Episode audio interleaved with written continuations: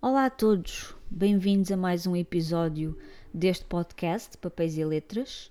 O meu nome é Diana e, e hoje vamos falar do livro que li mais recentemente, Burial Rites, de Hannah Kent, que está publicado por cá também pela saída de emergência com o título Últimos Ritos. E eu quero começar esta opinião com a primeira frase do livro que eu acho que vai marcar um, o tom de todo o resto do livro. Então o livro no prólogo começa assim: They said I must die. They said that I stole the breath from men and now they must steal mine. Este livro foi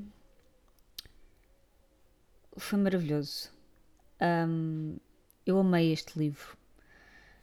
Uh, eu li-o no original, em inglês, um, mas aconselho, digo já, já no início da, da opinião, sem dizer nada sobre o livro, uh, aconselho muito a quem gosta de, de um bom livro de mistério, um, ficção histórica, porque isto é histórico também, mas não vão à procura de um thriller, de um crime por desvendar, de uh, reviravoltas recambulescas, de, de um ritmo frenético de ação à procura de quem é que matou quem, quem é que morreu, essas coisas assim. Não é. Este livro é um livro para se ser saboreado. Uh, é para ser saboreadas as paisagens, as personagens, um, os sentimentos que todas estas situações evocam, a própria escrita da autora, é tudo tão bem feito e tão bem tecido para contar a história da personagem principal, que se chama Agnes um, Magnus Dottir, que é uma personagem, ou foi uma pessoa real, portanto, os eventos aqui narrados aconteceram e esta pessoa um, foi real, é real. Um, podem, se quiserem, procurar mais sobre isso, mas vão ser provavelmente spoilados para o livro, não é verdade? Um, este livro passa-se no século XIX, no norte da Islândia, e o foco principal da narrativa é esta personagem, a Agnes Magnus Dottir, que é condenada à morte depois de ter sido acusada de cometer um crime, juntamente com outras duas pessoas, uh, também elas condenadas à morte, e esse crime foi terem matado uh, duas pessoas e depois uh, incendiado a quinta, porque eles viviam numa quinta, terem incendiado a quinta juntamente com os corpos lá dentro para supostamente para encobrirem o, o crime, não é? Um, este crime foi, é considerado um crime hediondo, ainda hoje há histórias um, sobre ele e, e, as consequências acabam por estar repercutidas ainda um, na sociedade e na cultura islandesa atual. Uh, e, e, este livro, apesar de ser um livro de mistério, não é um livro que a gente, que nós, sim, que a gente leia a pensar: ah, eu tenho que descobrir o que é que aconteceu. Será que ela matou? Será que ela não matou? Será que é como eles dizem? Será que é como estão os relatórios da polícia? Quem é que foi? Quem é que não foi? Onde é que foi? Porquê é que foi? Não é. Não é.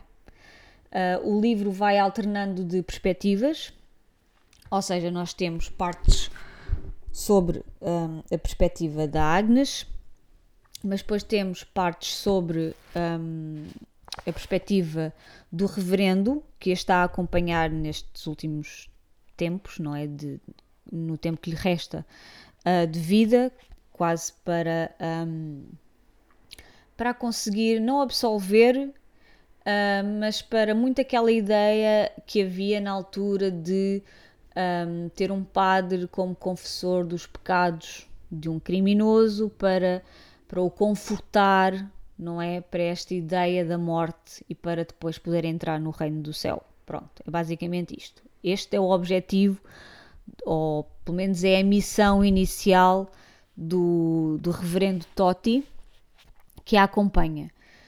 Uh, portanto, temos a, a, visão da Agnes, a visão deste reverendo e temos ainda a visão da família que a acolhe, porque ela está mantida prisioneira num determinado sítio, mas depois é movida, é transportada para o seio de uma família tradicional, não é? Normal, islandesa, lá na, na sua vida, não é? Sossegada no seu canto e de repente tem que albergar uma criminosa, ainda por cima uma criminosa da, maior, da pior espécie porque matou, não é?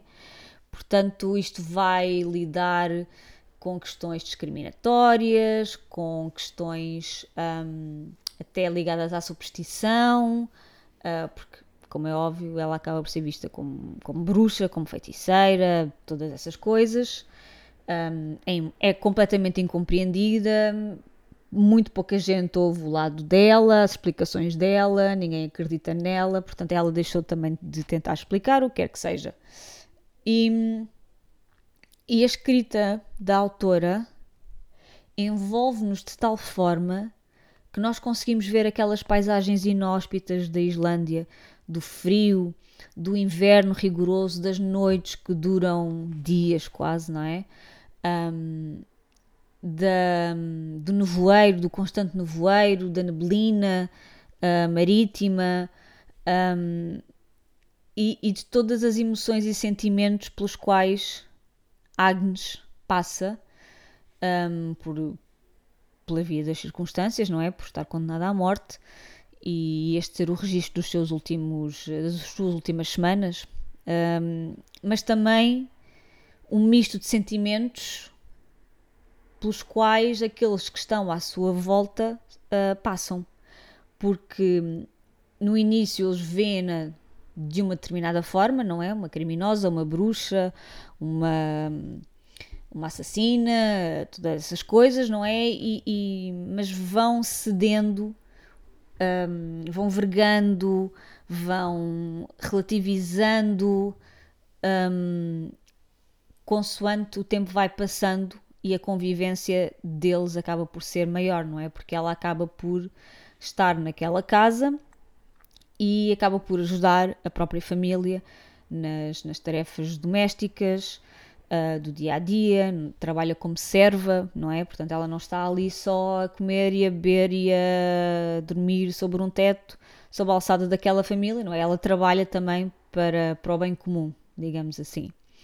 E é neste compasso de espera e nesta vivência de todos os dias e tudo mais que vamos sabendo mais sobre Agnes, sobre a sua vida, sobre as suas experiências, um, sobre os seus pensamentos e, e, percebemos que ela não teve uma vida de todo fácil, não é? Muitas vezes um, sobreviveu como pôde e, e conforme as pessoas se vão rendendo ou se vão amaciando, digamos assim, uh, com a história de Agnes, também o leitor, um, também acho eu, o leitor experiencia as mesmas emoções.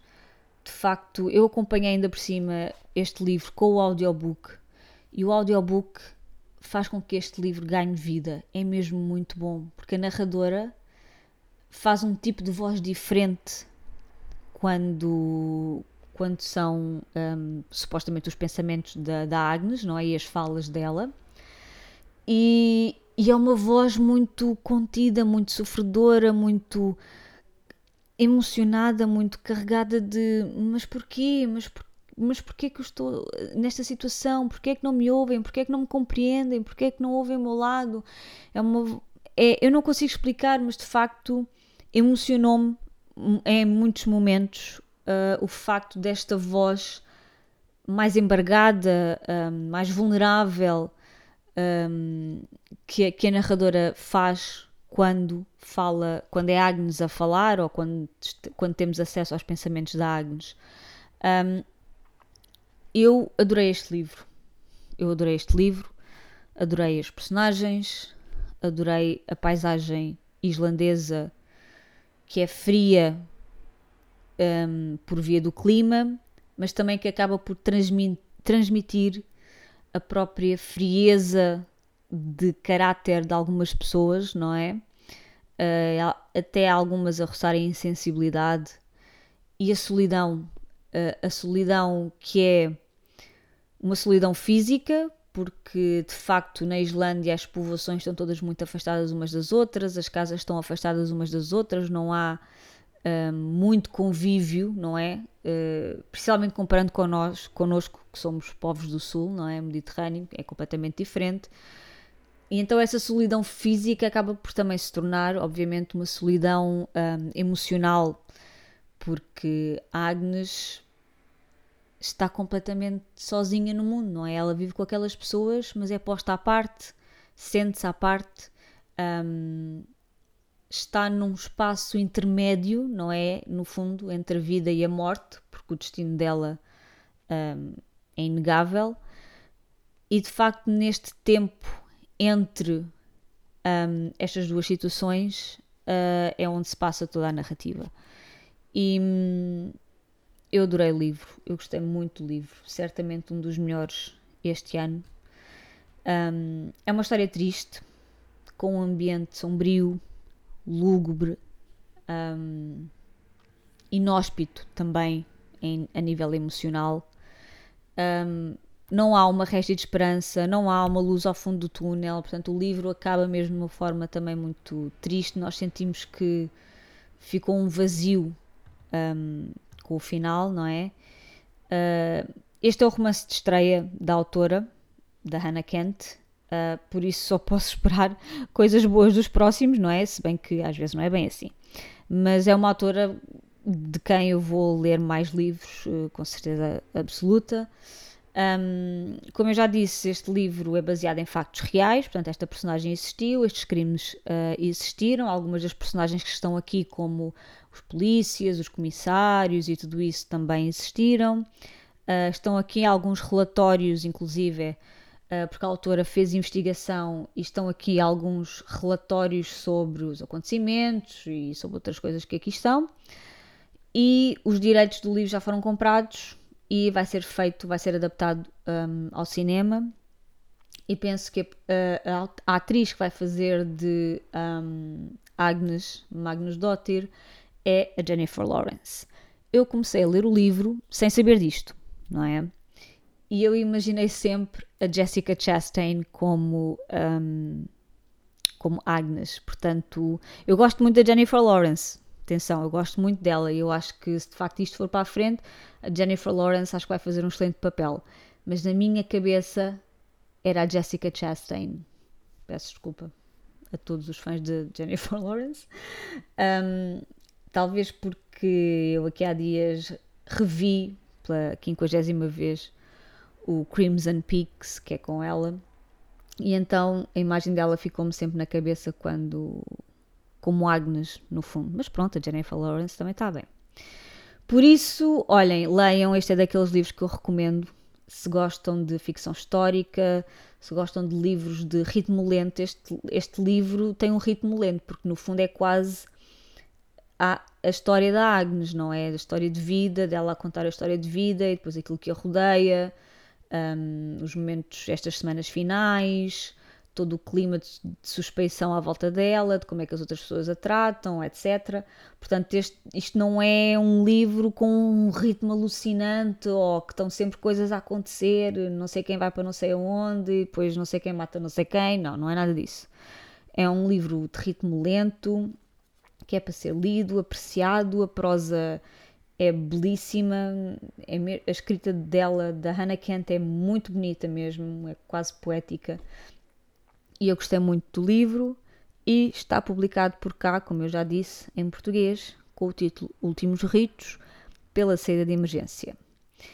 E é isso. Por hoje é tudo. Espero que tenham gostado desta opinião, que vos tenha aguçado a curiosidade para irem ler este livro e até ao próximo episódio. Obrigada por estarem desse lado. Tchau!